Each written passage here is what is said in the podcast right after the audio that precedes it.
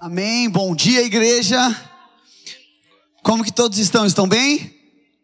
Amém? Olha para alguém que está do seu lado, alguém que está perto de você, dá um bom dia para essa pessoa, diz para ela assim: ó, você é muito abençoada de estar do meu lado hoje, você vai ter esse privilégio. É muito bom estar em família, estar na igreja. Amém? Eu gostaria de orar com todos nós por esse momento. Nós já estamos aqui celebrando a vida de Cristo, estamos aqui celebrando a vida no corpo, a igreja de Jesus.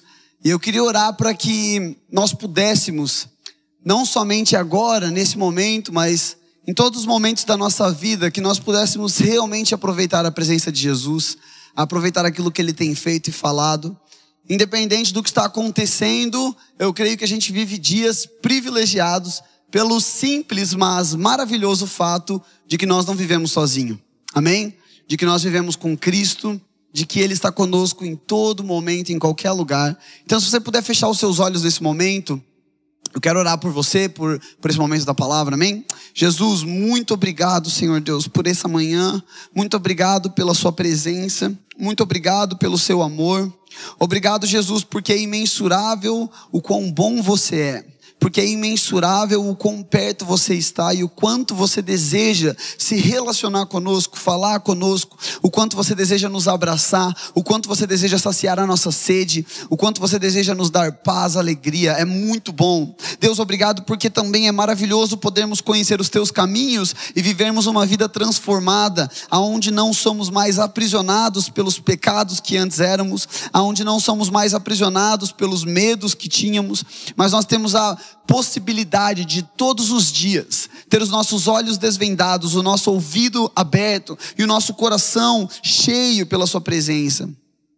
Jesus, a sua palavra, ela é tão linda, ela é tão doce, que quando nós olhamos para a sua palavra, os nossos olhos brilham e o nosso coração se enche de alegria e o nosso desejo é cada vez mais comer disso, descobrir aquilo que o Senhor é, entender o quanto o Senhor nos ama, entender a sua justiça, entender o seu caminho. Eu oro que essa manhã seja mais um prosseguir nesse caminho, que essa manhã o nosso coração possa ser é, encontrado pelo seu Espírito. A Bíblia nos ensina que o Senhor deseja um coração quebrantado e contrito, um espírito quebrantado e contrito, e que essa manhã possamos nos encontrar dessa forma. Deus, eu oro sobre muros, talvez egoísmos, orgulhos, ou até mesmo talvez marcas que pudessem impedir nós de receber a tua palavra. Eu oro que isso seja, é, que caia por terra em nome de Jesus. Eu oro que os nossos corações possam não somente receber um conforto que teu Espírito dá, mas que nós essa manhã possamos ser encorajados e empurrados. Deus, eu oro aquelas pessoas que precisam ser incomodadas, que elas se sintam incomodadas essa manhã. Deus, aquelas pessoas que precisam ser confortadas, que elas se sintam confortadas essa manhã. Aqueles a quem precisam ouvir que o Senhor está junto, próximo, que eles possam ouvir isso essa manhã. Mas que nós possamos, Deus, não levar esse momento de qualquer jeito, não levar a nossa vida de qualquer jeito, mas entender que o Senhor está em nós. Em nome de Jesus, amém. Você gosta de orar? Você gosta de orar? Amém. É muito gostoso. Uma das coisas que eu acho mais incríveis e maravilhosas sobre a oração é o fato de que nós temos um amigo que deseja nos ouvir. Se a gente for pensar, uma coisa que é muito agradável é ter alguém que escuta, não é? Quando você senta na mesa e a pessoa escuta e fala, sério, meu Deus, e ela, e ela se interessa, e ela começa a querer saber mais, e você vai falando, e de repente você fala, nossa, eu estou me sentindo tão à vontade, é porque aquela pessoa está te escutando. E quando nós olhamos para a oração, nós temos um lado, o Deus criador do universo, dos céus e da terra, o Deus todo-poderoso, o Deus que não tem tempo, Ele era, Ele é e Ele será, o Deus que sabe de todas as coisas, e ainda assim, esse Deus fica em silêncio para ouvir você falar. Olha o quão impressionante é esse amor. Olha o quão maravilhoso é nós orarmos. É um momento onde nós alinhamos o nosso coração, é um momento onde nós temos a possibilidade de trazer à existência algo que é pela fé. É um momento onde nós podemos perceber o que Deus fala. Quer trocar? Boa. Uau. Então a oração é um privilégio que Deus nos dá. E essa manhã, quero, antes de entrar, né, nós vamos conversar sobre uma vida abundante, mas eu quero contar o que aconteceu ontem à noite. Nós tivemos aqui o culto GV, foi um momento maravilhoso, incrível, que nós tivemos ontem à noite. Quem, quem estava aqui conosco sabe, foi a presença de Deus estava movendo. Depois a gente teve um momento lá embaixo. Uma das pessoas aqui na igreja deu pizza para todo mundo, então a gente desceu. Foi bem gostoso, comemos junto. Resumindo, eu saí daqui umas 11 horas da noite, só que a Rafa não conseguiu vir ontem, né? Para quem não sabe, nós estamos grávidos de mais um bebê. Glória a Deus. Aplausos a Jesus. Amém. Filhos são heranças do Senhor, é um privilégio, é uma joia, é uma beleza que a vida nos dá, é a oportunidade de ver a vida de Deus sendo exposta ao homem, então é muito gostoso, eu estou muito feliz. Mas ela está grávida, então ela está nos três primeiros meses, né? Então quem já ficou grávido sabe, é enjoo e tal. E ela estava cansada e foi para casa, então eu vim sozinho. Só que eu falei assim, amor, a chave de casa está contigo. Ou tu me espera ou deixa a porta aberta. E fechou, né? E aí, beleza, 11 horas estava eu voltando para casa e grávida, cara, senta, dorme, né? Até nem senta, encosta, dorme às vezes. E aí, beleza, 11 horas, cheguei em casa. Aí, como eu estava sem a chave, tive que colocar o carro na garagem, sair pelo portão da garagem e interfonar. Interfonei e ninguém atendeu. Deu, ô oh, Deusinho. Aí beleza, consegui entrar lá, que é aquela portaria lá eletrônica. Cheguei lá em cima, toquei a campainha, toquei a campainha e nada, 11 e 10, nada, 11 e 20, nada, 11 e meia. A gente tinha feito feira e não tinha ido para casa, então estava cheio de sacola no meu braço. 11 e meia da noite, cansado. Falei, vou deixar as sacolas na porta, né? Não vou descer com essas sacolas de novo. E fui, graças a Deus, para casa dos meus pais. Dormi lá, né? Então hoje eu tô todo pai Paulão. Eu tô com o tênis do meu pai, a calça do meu pai, a meia do meu pai, a camisa do meu pai, até passei o perfume. Então eu tô com manto. Então se prepara. Né? Mas só para contar, né, que dormi lá então e foi bem gostoso. Mas a vida tem dessas, né? De repente você tá indo para casa dormir e tá trancado para fora de casa.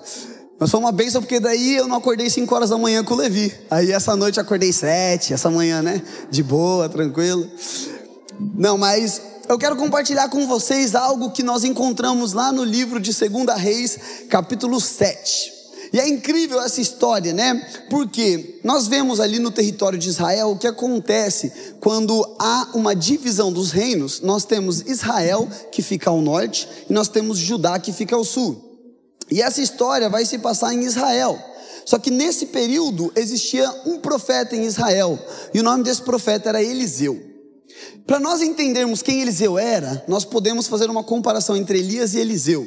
Elias foi um profetão, ele fez muita coisa, Deus usou e tal. Só que Eliseu ganha o, o, dobro do que Elias tinha, né? Ele ganha duas vezes aquilo que estava sobre Elias. Então Eliseu é considerado o maior profeta do Antigo Testamento. Para você ter uma ideia, mesmo morto, quando um cara morreu e caiu sobre os ossos de Eliseu, esse cara voltou à vida. Então Eliseu foi um profetão. Outra ideia para a gente ter de Eliseu. Teve um momento em que o exército inimigo estava invadindo uma cidade onde Eliseu estava, e Eliseu está tranquilão, de boa, tomando seu café. E aí um dos servos de Eliseu fala: Ei, tem um exército lá fora, a gente vai morrer. Eliseu fala assim: Ô oh, querido, olha de novo. E aí tinha várias carruagens de fogo prontos para destruir o inimigo. Então, Eliseu sabia de tudo. Eliseu tinha várias respostas. Deus sempre falava com Eliseu. E nós vamos encontrar aqui um período nessa guerra que Israel estava vivendo, onde Eliseu estava perto do rei. O cara que Deus dava todas as respostas, aquele que Deus estava conduzindo. Porém, o que acontece é que esse rei, ele se encontra cercado pelo exército inimigo. E naquela época, as cidades, elas eram feitas de muralhas, né? Eu digo, tinham as muralhas ao redor das cidades. E quando existia uma guerra, uma das coisas que eles faziam era fechar a própria cidade, para que ninguém entrasse e ninguém saísse. E se o inimigo tentasse entrar, iam ter os arqueiros lá em cima, ia ter toda a defesa. Então, nessa guerra, o rei dessa cidade escolhe trancar ela. E Eliseu está lá dentro. E Eliseu dá uma palavra para ele. Ele fala assim: Olha, amanhã. Ah, tá. E uma coisa que acontece: quando eles trancavam a cidade, o exército inimigo fazia uma coisa chamada cerco. E eles impediam a comida de chegar na cidade e a água também. Então, quando esse, essa cidade era cercada, ou eles morreriam de fome, ou eles iam para a guerra, ou eles se rendiam ao exército inimigo. E era isso que estava acontecendo. Então Eliseu se encontra com o rei e ele diz assim: Olha, amanhã no mesmo horário, você vai conseguir comprar uma comida com dois reais, né? Tô trazendo para os dias de hoje.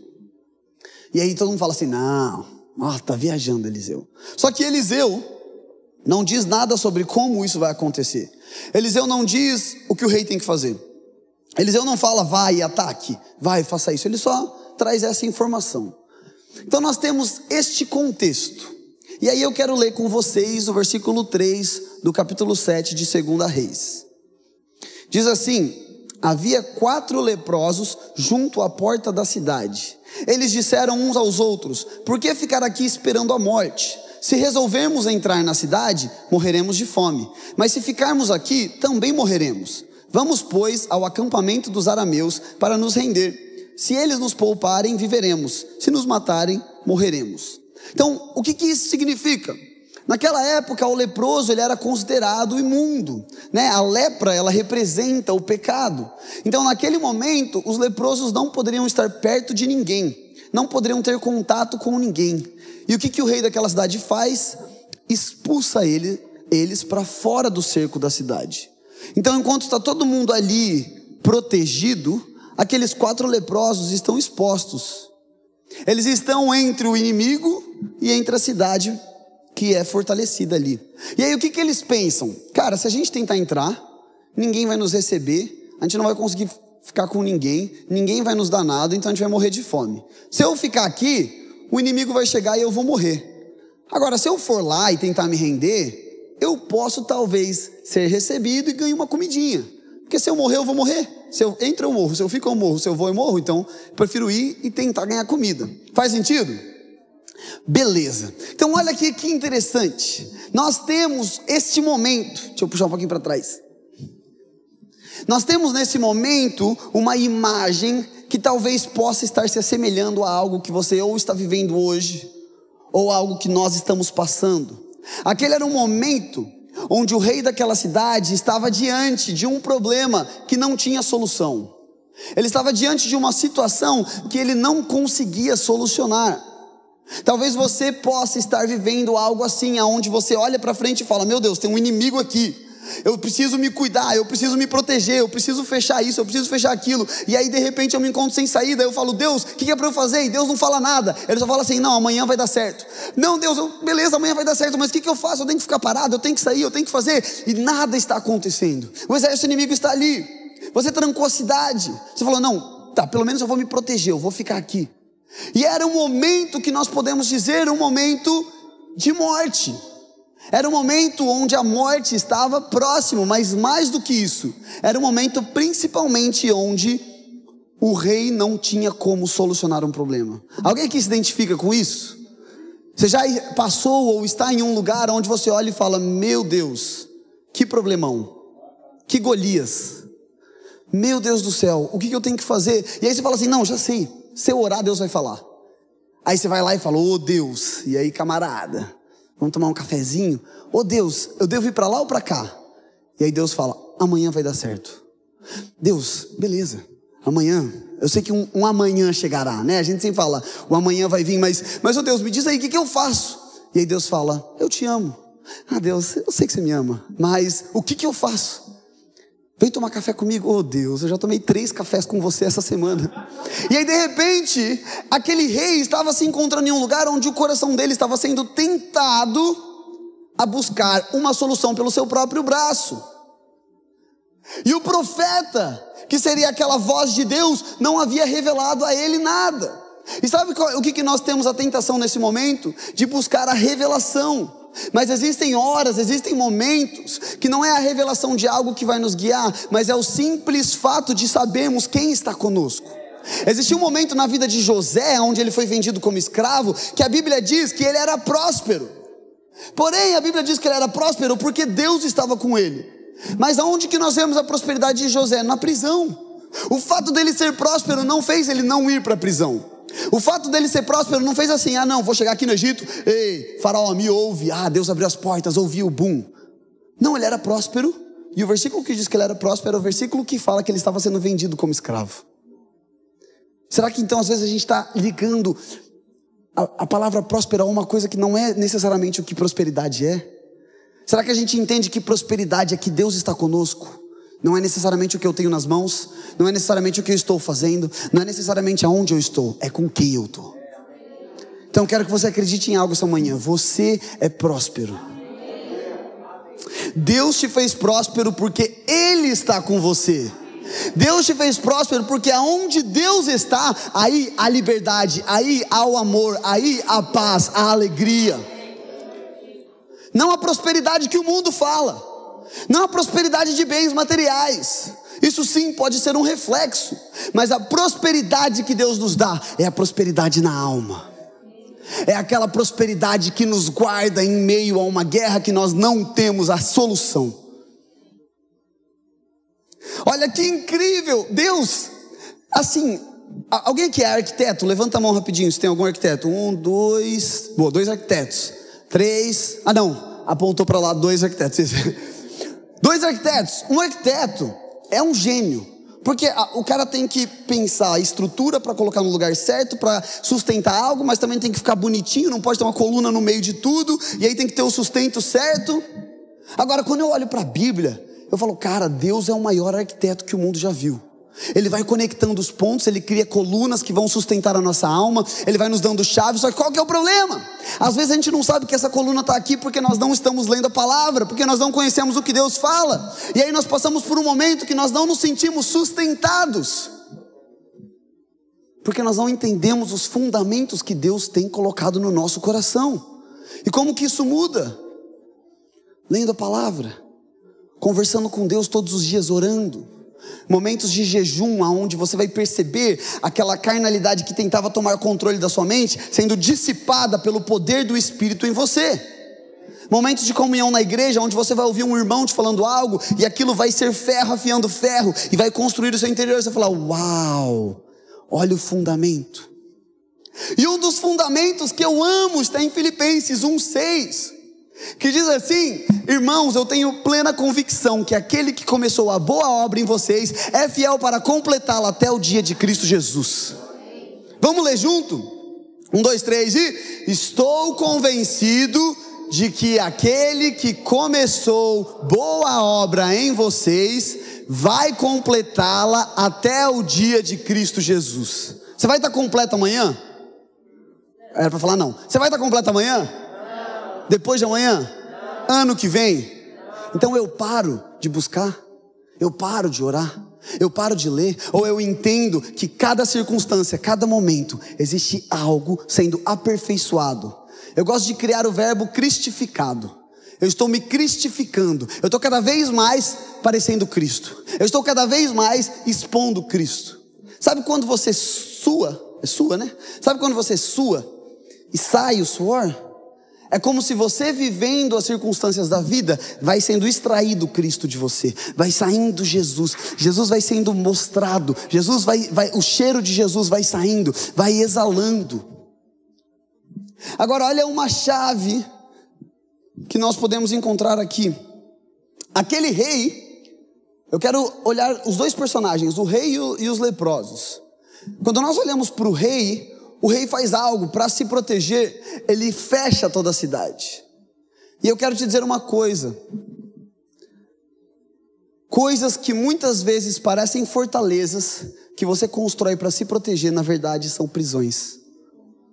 Quando nós fechamos algo, ah, não, eu tenho que proteger minha família, eu tenho que proteger meus sentimentos, eu tenho que proteger minhas finanças, eu tenho que proteger a minha mente. Na verdade, você está aprisionando a sua família, aprisionando a sua finança aprisionando a sua mente. E aquilo que o rei achou que ele estava fazendo para se proteger, ele estava se aprisionando no medo. Apesar dele saber que o dia de amanhã traria vitória, ele diz: Eu não posso, eu preciso me fechar, eu preciso me guardar. E nós precisamos sondar o nosso coração para perceber quais são as coisas que nós estamos construindo no nosso coração. Sabe, às vezes alguém te machucou e te traiu.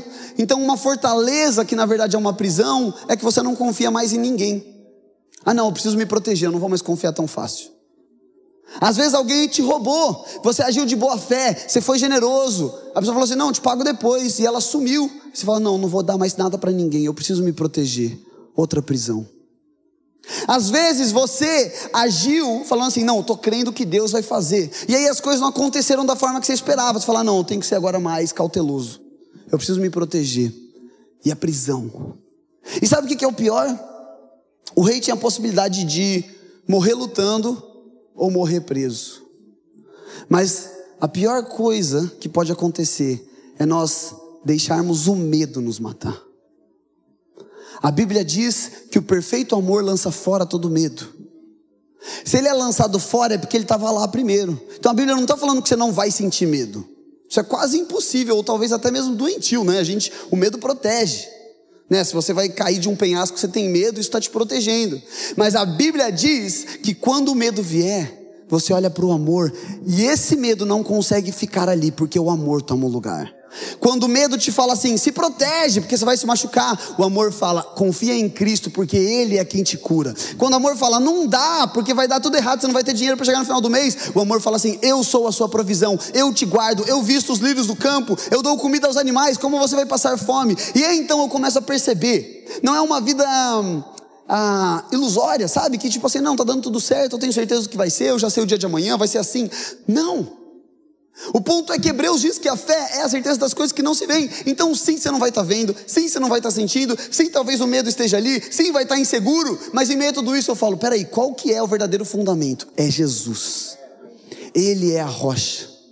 É nesse momento que nós podemos viver o que Jesus fala: construir a casa na areia, em coisas que não são sólidas. Então eu confio no medo para tomar minha decisão. Então eu confio na insegurança para ir para cá. Ou eu construo a casa na rocha. Eu estou com medo, mas eu confio em Cristo Jesus. E eu não quero dizer, não quero que a gente pense que não existem momentos de se guardar. Existem momentos. A vida é feita de momentos. Eclesiastes nos ensina. Olha o que, que Eclesiastes 3 diz, versículo 1: Para tudo há uma ocasião e um tempo para cada propósito debaixo do céu. Percebe que o texto nos mostra são sobre propósitos. Então, sim, vão existir momentos em que você vai se guardar. Só que você não está se aprisionando, você está entendendo o propósito daquele momento. Às vezes vai ser um momento onde você vai ficar mais em silêncio, e o propósito é porque Deus quer construir o seu interior. Às vezes vão ser momentos em que você vai estar um pouco mais ausente de algumas coisas, e o propósito é porque Deus está solidificando, está firmando, está construindo algo.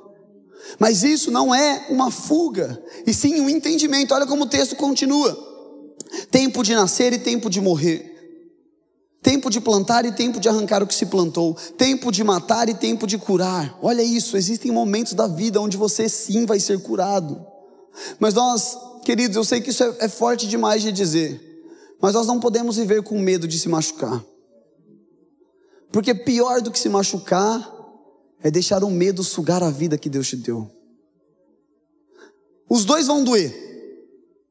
Só que uma dor gera vida em outros a outra dor suga a vida de nós. Tempo de derrubar e tempo de construir, tempo de chorar e tempo de rir. Precisamos amar as estações. Se essa é uma estação de choro, chora, querido. Vai lá, liga um Whitney Houston, and I, nem sei se é essa, e chora. Vai lá, liga um Wilson, liga um diante do trono. A vitória da cruz, tan, tan, tan, e chora. Vai lá, liga para o teu influenciador, liga para o seu amigo aqui na igreja, abre o seu coração e chora. Mas entenda o momento em que você está vivendo. Salmo 126 diz que aquele que sai lançando a sua semente com lágrimas, volta entoando cânticos, trazendo seus feixes. São tempos. Se esse é o tempo de choro, cara, então prepara que vai ser uma cachoeira. Mas na hora que é o tempo de riso, vão me chamar de bozo, porque eu vou rir. São momentos, tempo de prantear e tempo de dançar. Quem tem saudade da dança? Oh, a dança era legal. Tempo de espalhar pedras e tempo de ajuntá-las. Tempo de abraçar e tempo de se conter. Uau! Existem momentos sim que você vai estar mais reservado e não quer dizer que você está mal. E a gente, como corpo, precisa ver um irmão passando por esse tempo de se conter e amar isso. E falar: não, eu vou respeitar, não vou ficar exigindo. vem aqui me abraçar. Não, cara, é um tempo de se conter. Tempo de procurar e tempo de desistir, tempo de guardar e tempo de lançar fora, tempo de rasgar e tempo de costurar, tempo de calar e tempo de falar, tempo de amar e tempo de odiar, tempo de lutar e tempo de viver em paz. Um dos problemas, e um. Pode deixar esse último versículo, por favor? Obrigado. É o 8. Um dos problemas e uma das situações que o inimigo vai fazer é que ele nos ilude com uma paz terrena. Aí ele fala assim: não, não entra nisso para você ter paz. Não, não, não se posiciona, porque senão você vai acabar com a paz. Mas existe uma harmonia que só vem em um tempo, só vem depois de um tempo de luta. O que eu quero dizer com isso? Eu vou dar um exemplo aqui, criar um exemplo aqui, eu e a Rafa. Imagina que todo dia eu brigo com a Rafa. E aí ela, num, no intuito de manter a paz em casa, não responde. Ela só fica de boa, assim, ah não, não vou, não quero quebrar a paz. Então ela só aceita, ela só aceita. Só que imagina que um dia eu vou e eu ajo de uma maneira errada e ela se posiciona, fala não. E de repente a gente começa a se construir. E de repente a gente senta e tem várias conversas difíceis. Ela tem que falar assim: olha, você está sendo muito orgulhoso, porque você não ora um pouquinho mais para ver o que Deus vai te falar. E a gente passa esse tempo de luta, até que então cria-se uma harmonia. E agora não existe mais um, um subjugar da Rafa, porque esse tempo de luta construiu um ambiente harmônico. Faz sentido? E às vezes, o inimigo tentando nos enganar com essa paz terrena, faz com que nós não exposemos, faz com que nós não brilhemos a luz que poderia trazer uma harmonia. Então, naquele momento, era um momento onde o rei poderia ter ouvido a voz de Deus através de Eliseu e falado: Não, eu vou abrir a cidade porque eu sei a vitória que Deus traz. Não, eu vou sair com o meu exército porque se amanhã o pão vai valer dois reais, então é porque Deus vai dar vitória. E a minha pergunta é: será que os nossos corações têm se fechado a ponto de nem mais conseguirmos deixar a palavra de Deus entrar? Porque quando uma cidade era fechada, nada entra e nada sai, querido. Ninguém entra e ninguém sai. A comida não entra. E às vezes, quando a gente se fecha para se proteger, o pão da vida não consegue ter lugar no nosso coração. Aí você vem aqui, ouve, hum, não acredita mais, não recebe mais. Ah, meu Deus, olha que baboseira. Ah, estão inventando essas coisas. Por quê? Não consegue entrar mais nada. Eu preciso me proteger. E a gente acaba se privando. Agora, por outro lado, nós temos os leprosos. Então, aqui nós encontramos primeiro o rei. E a gente lê o texto só no início. A gente lê até o momento que os leprosos tiveram a ideia. Não, vamos lá no território do inimigo. Então, agora eu quero ler com vocês, se, se der para pôr no telão aqui, 2 Reis 7, o versículo 5. Eu quero ler com vocês aqui, 2 Reis 7, 5. Boa. A Bíblia diz assim: Ao anoitecer, eles foram ao acampamento dos arameus. Quando chegaram às imediações do acampamento, viram que não havia ninguém ali. Pois o Senhor Uau, ó, agora é hora de estremecer nessa cadeirinha. Pois o Senhor tinha feito os arameus ouvirem o ruído de um grande exército com cavalos e carros de guerra, de modo que disseram uns aos outros: Ouçam, o rei de Israel contratou os reis dos hititas e dos egípcios para nos atacarem. Próximo. Então, para salvar sua vida, fugiram ao anoitecer, abandonando tendas, cavalos e jumentos, deixando o acampamento como estava. Até aqui agora. De repente, aqueles leprosos que não eram bem recebidos dentro do castelo, sabe talvez qual que é o sentimento do leproso? É de abandono. E talvez foi isso que você sentiu esse ano. Você nem se protegeu, falou: não, não, tá bom, eu preciso estar aberto, eu preciso crer. Só que você não sentiu em lugar nenhum. Você falou, nossa, parece que eu estou solto. Parece que não tem ninguém comigo.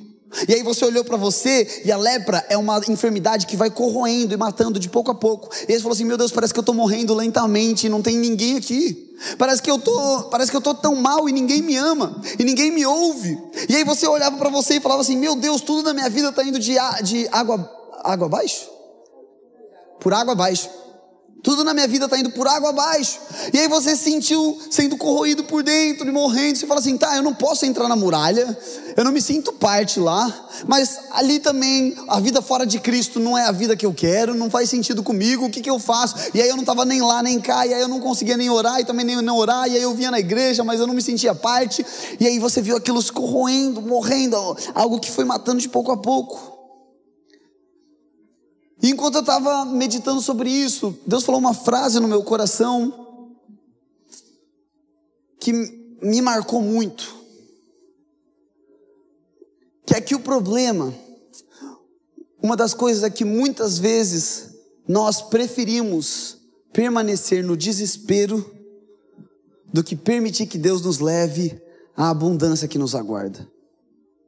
Nós estamos nesse lugar de desespero, e ele de certa forma toca o nosso ego, ele de certa forma mexe com o nosso orgulho, e aí eu me sinto injustiçado, e aí eu me sinto deixado de lado, então eu fico nisso.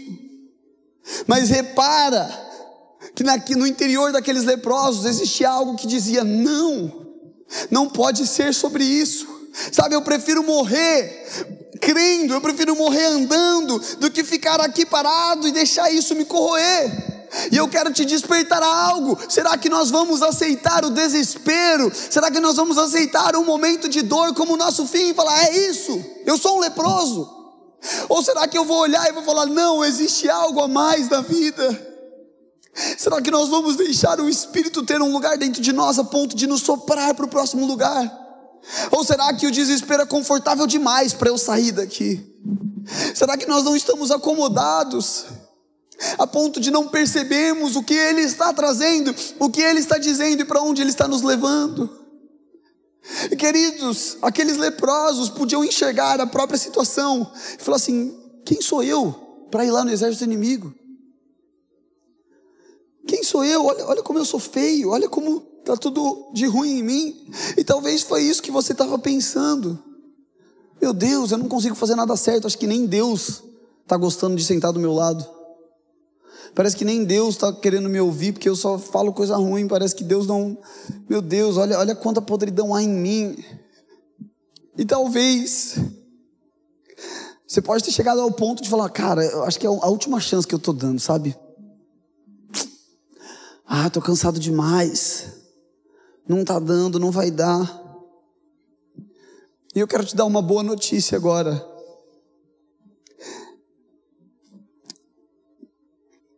Sabe que às vezes o desespero, infelizmente, muitas vezes o desespero é uma das únicas maneiras de nós recebermos a abundância de Deus. Porque senão nós não vamos conseguir nos desapegar a algumas coisas. Nós vamos colocar a nossa confiança nisso. Então, em um momento como esse, aonde não há solução, aonde o problema parece ser grande demais, aonde aquilo toca no seu e no meu orgulho, aonde nós estamos nos deparando com algo que é uma situação que parece ser maior do que nós, nós então temos a possibilidade de desfrutar algo. E sabe o que isso significa? Foi que Deus chama Gideão, que estava escondido, era o menor da sua família, a sua família era a menor da sua tribo, a sua tribo era a menor de Israel. Deus chama ele para libertar o povo de Israel. Deus vai em Davi, o único filho de Jessé que não era guerreiro, que cuidava de ovelha, o cara não sabia nem pegar numa espada, pequenininho, novinho, e fala: Eu quero que você derrote o gigante. Deus vai em José, o menor dos seus filhos de Jacó, tinha menos preparo para governar, interpretado, né, olhando ali a Bíblia talvez como alguém orgulhoso, arrogante. Deus fala, é você. Deus vai e pega a Sara. Já parou para pensar que Deus podia pegar qualquer pessoa que não era estéreo para fazer o povo de Deus com Abraão? Mas ele fala assim: não, você é estéreo, você é impossível, você não consegue, você é fraco demais, então vem, é você. Então eu quero te dizer uma coisa essa manhã. Não deixe a sua fraqueza limitar o poder de Deus através de você. Perceba que o estado que você está hoje talvez é justamente o desespero que você precisava se encontrar para olhar para Deus e falar assim: Deus, é só você que pode solucionar o meu caso. Só aí você eu encontro a resposta. E olha que incrível, nós vemos o que Jesus fala em João 12, 25. Se der para colocar ali no telão, João 12, 25 até o 28.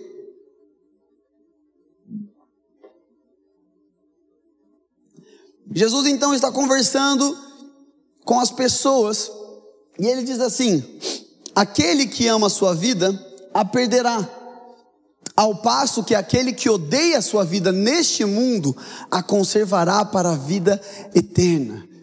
Antes de ir para o próximo, quando nós passamos a amar a nossa vida de verdade, o medo da morte pode até vir, mas agora ele não tem mais força.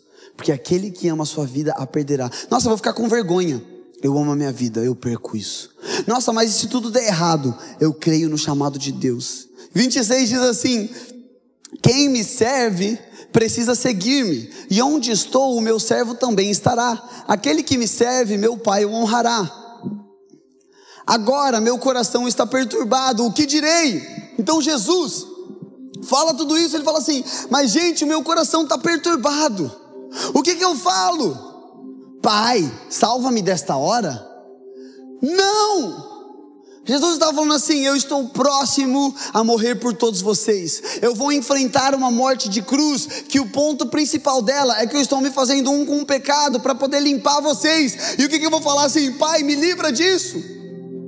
Pai, vai ser muito difícil, muito doloroso. Meu Deus, eu não acho vai ser um sofrimento muito grande, então me livra. Ele diz assim: Não, eu vim exatamente para isso, para esta hora. Pai, glorifica o teu nome. Então veio uma voz do céu e disse: Eu já glorifiquei e o glorificarei novamente. Sabe, eu quero te dizer algo: aqueles leprosos, da mesma forma como Jesus nesse momento, estavam no lugar certo na hora certa. Eu quero te dizer algo: você está no lugar certo na hora certa. O problema é que a gente está tão apegado à nossa vida que a gente reclama justamente do propósito que Deus nos deu. Que a gente começa a justificar até mesmo a nossa falta de fé, enquanto na verdade é justamente para isso que você está aqui. Eu quero compartilhar um testemunho que alguns de vocês já sabem, mas eu e a Rafa tivemos o Levi, e depois do parto da Rafa, não somente no pós-parto, ela teve muitas complicações, mas nos dois anos que seguiram, né, o ano passado e o ano retrasado, ela teve muitas complicações na saúde dela. Então existiam dias que a Rafa estava em casa e ela tinha que sentar no sofá, porque ela não estava aguentando de tontura e de fraqueza. Existiam dias que ela acordava e ela estava pálida, toda branca, e ela estava se sentindo fraca. E aí, no meio de tudo isso, de toda essa dor que ela estava sentindo, do corpo dela desse jeito, de todo o trauma que isso gera, nós pegamos Covid. E depois do Covid, ela começou a se sentir ainda pior. Ela começou a ter um, o coração dela começou a ficar acelerado. Ela ia dormir, o coração acelerado. Ela começou a ter várias sensações estranhas no corpo. E nós fomos um cardiologista. E ele falou assim: Você precisa tomar esse remédio por no mínimo seis meses e esquece de ter outro filho. E aí ela foi em outra médica. E a médica falou assim: oh, você precisa tomar esse remédio também por seis meses e esquece, você não vai ter filho esse ano, ano que vem não sei. E sempre existiu um sonho muito grande no coração da Rafa de ser mãe. Se você conhece, já viu a Rafa com o Levi, rapidamente você percebe que um dos propósitos dela certamente é ser mãe, não somente dos nossos filhos, mãe em geral, de órfãos. Mas existe um propósito muito grande. Só que tudo isso foi um trauma para nós dois. Obviamente que para ela foi muito maior. E durante esses dois anos ela falou: Ti, não, não vai dar, não, não, vou, não quero ter outro filho, não quero passar por isso de novo. Meu Deus, é muita dor, é muito difícil. E no meio de tudo isso, então ela se colocou em um lugar onde ela se permitiu ser encontrada por Deus, com a ajuda de psicólogos, com o Espírito Santo. E no início do ano ela começou a passar por uma jornada de transformação interior. E eu vejo a Rafa talvez como o que aconteceu com Jesus. Será que eu tenho que falar assim, Deus, eu não não me dê mais filhos, acabou? Não. Esse é justamente um dos propósitos pelo qual estou aqui. E o tempo foi passando, e ela foi sendo curada, transformada. Até que um dia ela falou assim: Ti, tô pronto. Ah, tá. E dentro, dentro disso, esqueci de falar. Mas eu lembro que na, na segunda médica que falou do remédio, ela estava passando muito mal naquela época. E eu falei assim: Amor, cara, eu quero muito ser filho, mas toma, você tá mal. E ela falou: Eu não quero tomar. E foi uma conversa intensa, né? Essas de criar harmonia. E a gente começou a falar e vai e vem. Eu falei, meu Deus, você tem que. Então toma, toma sua decisão. E ela falou assim: Eu vou tomar minha decisão. E saiu. E no dia seguinte a gente foi conversar. Ela falou assim: Eu não vou tomar esse remédio. Só que como ela falou, não foi assim, ah, sou teimosa, entendeu? Eu não vou tomar. Foi assim, eu tenho convicção do que eu tenho em Deus. E eu contei para vocês no início do culto. Ela está grávida de dois meses e meio. E o ponto que eu quero te falar é: será que a gente não está considerando a nossa vida mais do que ela realmente é e colocando as nossas dores na frente das pessoas que precisam beber de Cristo? Será que nosso egoísmo fala assim: não, você não pode passar por esse sofrimento? Não, você vai enfrentar a cruz, é sério? Enquanto isso, as pessoas estão morrendo, as pessoas estão sedentas. Será que nós não estamos justificando uma vida confortável através de dores? Ah, não, isso aqui dói muito. E aí então você vai colocar a sua dor na frente das pessoas que estão padecendo. Então nós estamos nos colocando acima das pessoas que Deus nos chamou para amar. Sabia que Jesus, quando ele ora, ele fala assim: Deus, eles não são desse mundo. Então eu peço que você os livre do mal. Então nós temos que entender, queridos, que nós não somos daqui. E se nós estamos aqui é porque nós estamos aqui enviados. Quando Isaías fala, Deus envia-me a mim, todo aquele que aceita Jesus como Senhor e Salvador foi enviado. Você está aqui com um propósito. E se fomos enviados, então o rei que nos enviou, enviou o material necessário para cumprirmos isso. O rei que nos enviou, enviou o exército necessário para cumprirmos. Ele, nós temos o selo do rei. Romanos diz que fomos selados pelo Espírito. Então todos aqueles que se depararem conosco estão se deparando com Deus. E aí o nosso sofrimento vai ser maior do que as pessoas. Será que essa dor realmente importa? Será que a gente vai viver acomodado até os nossos 80 anos? Fala assim, nossa, eu tive várias memórias legais. Olha essa vida, conheci 60 cidades do mundo. Ou será que nós vamos fazer como Cristo? Será que vou pedir para o Pai me livrar? Não, eu estou aqui para isso. Será que hoje o seu sofrimento não é justamente o lugar que Deus te botou para você iluminar as pessoas ao seu redor? Olha como o texto dos leprosos vai acabar. Ali no versículo 8 de 2 Reis 7. Tendo chegado às imediações do acampamento, os leprosos entraram numa das tendas, comeram e beberam, pegaram prata, ouro e roupas e saíram para esconder tudo. Depois voltaram e encontraram. Opa, eu volto aí. Não, voltou, voltou para o 8. Depois voltaram e encontraram noutra tenda. Pegaram o que quiseram e esconderam isso também. Versículo 9. Então disseram uns aos outros: Não estamos agindo certo. Este é um dia de boas notícias e não podemos ficar calados. Se esperarmos até o amanhecer, seremos castigados. Vamos imediatamente contar tudo no palácio do rei. Repara que o lugar de sofrimento deles foi justamente a porta do propósito. E o ponto é que não foi o rei que alimentou aquela cidade, foram os leprosos. E a minha pergunta é: aonde nós nos encontramos hoje? Como o rei que cria prisões, que se esconde, que não deixa o espírito dos céus mover no interior? Ou como os leprosos, que se veem destruídos e falam: Eu não sou capaz, eu não posso, eu não consigo. Em ambos os casos, Deus está te colocando no lugar certo, na hora certa, para que você veja a manifestação dEle, para que você perceba o poder dEle através de você. Repara que no início os leprosos estavam comendo e escondendo tudo. Mas chega um momento em que eles percebem que aquilo não foi dado para eles. E o que eu quero te dizer é que quando nós nos encontramos nesse lugar, Nós saímos da vida onde recebemos tudo para mim. Oh, Deus não está fazendo isso por mim. Deus está me dando isso. Deus está fazendo isso em mim. Não, nós falamos assim: caraca, Deus está fazendo isso através de mim. Deus está dando isso para as pessoas, por isso que Ele me deu. José prosperou para que Israel pudesse comer depois, quando a terra teve fome. Moisés prosperou diante do Faraó para que o povo fosse tirado do Egito. Abraão teve o, a, o seu filho para que o povo de Deus fosse gerado. Noé prosperou e construiu uma arca, mesmo não sendo marceneiro, para que a humanidade fosse salva. Jesus ressuscitou na cruz para que nós pudéssemos conhecer a Cristo. Então eu quero te dizer algo: quando você encontrar o acampamento cheio, quando nós tivermos fé e caminharmos nisso, e percebermos o ouro, a comida, Entenda que você está prosperando para que as pessoas ao seu redor possam comer.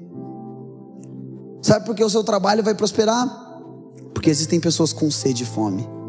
Sabe por que você vai prosperar nos seus estudos? Porque existem pessoas a serem que precisam aprender. Sabe por que você vai prosperar nas suas emoções? Porque existem pessoas que estão machucadas e você vai amar. Então entenda que tudo aquilo que tem prosperado na sua vida, Deus não está te dando, Ele está nos dando. A vida no corpo faz muito mais sentido. E sabe uma coisa que vai morrer então em nós? Os nossos questionamentos. Deus, por que isso comigo? Deus, por que assim? Que nós vamos olhar e falar assim: pera, estou vendo um exército inimigo, estou leproso, é hora do abate. Estou vendo o exército inimigo, não tenho solução.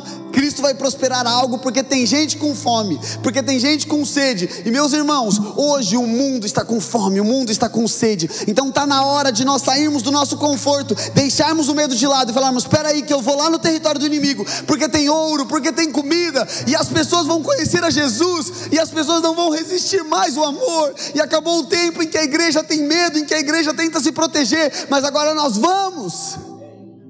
Agora é a hora onde a prosperidade dos céus chega na terra. Amém? Você pode levantar comigo nesse momento?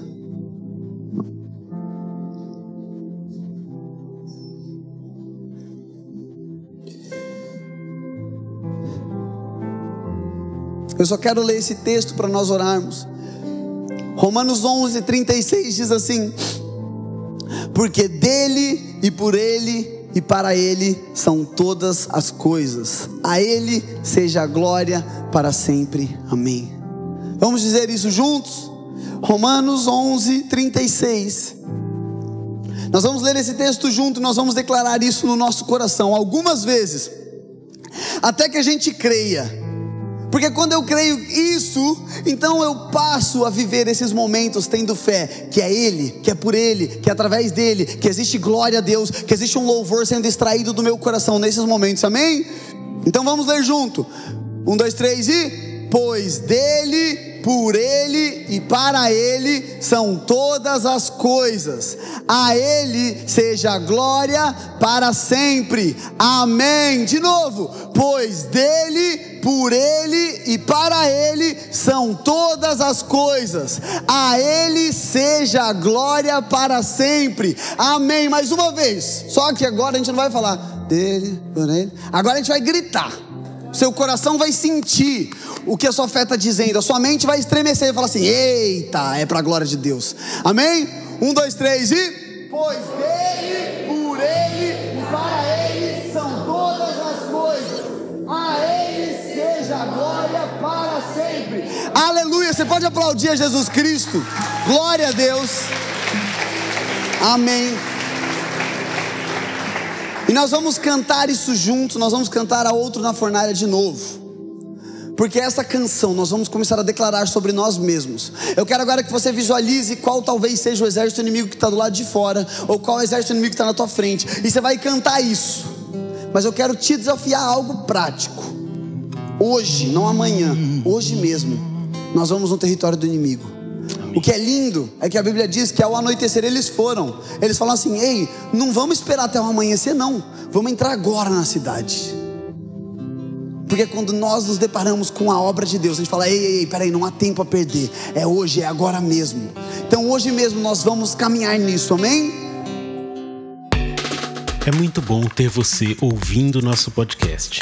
Continue com a gente nos próximos episódios.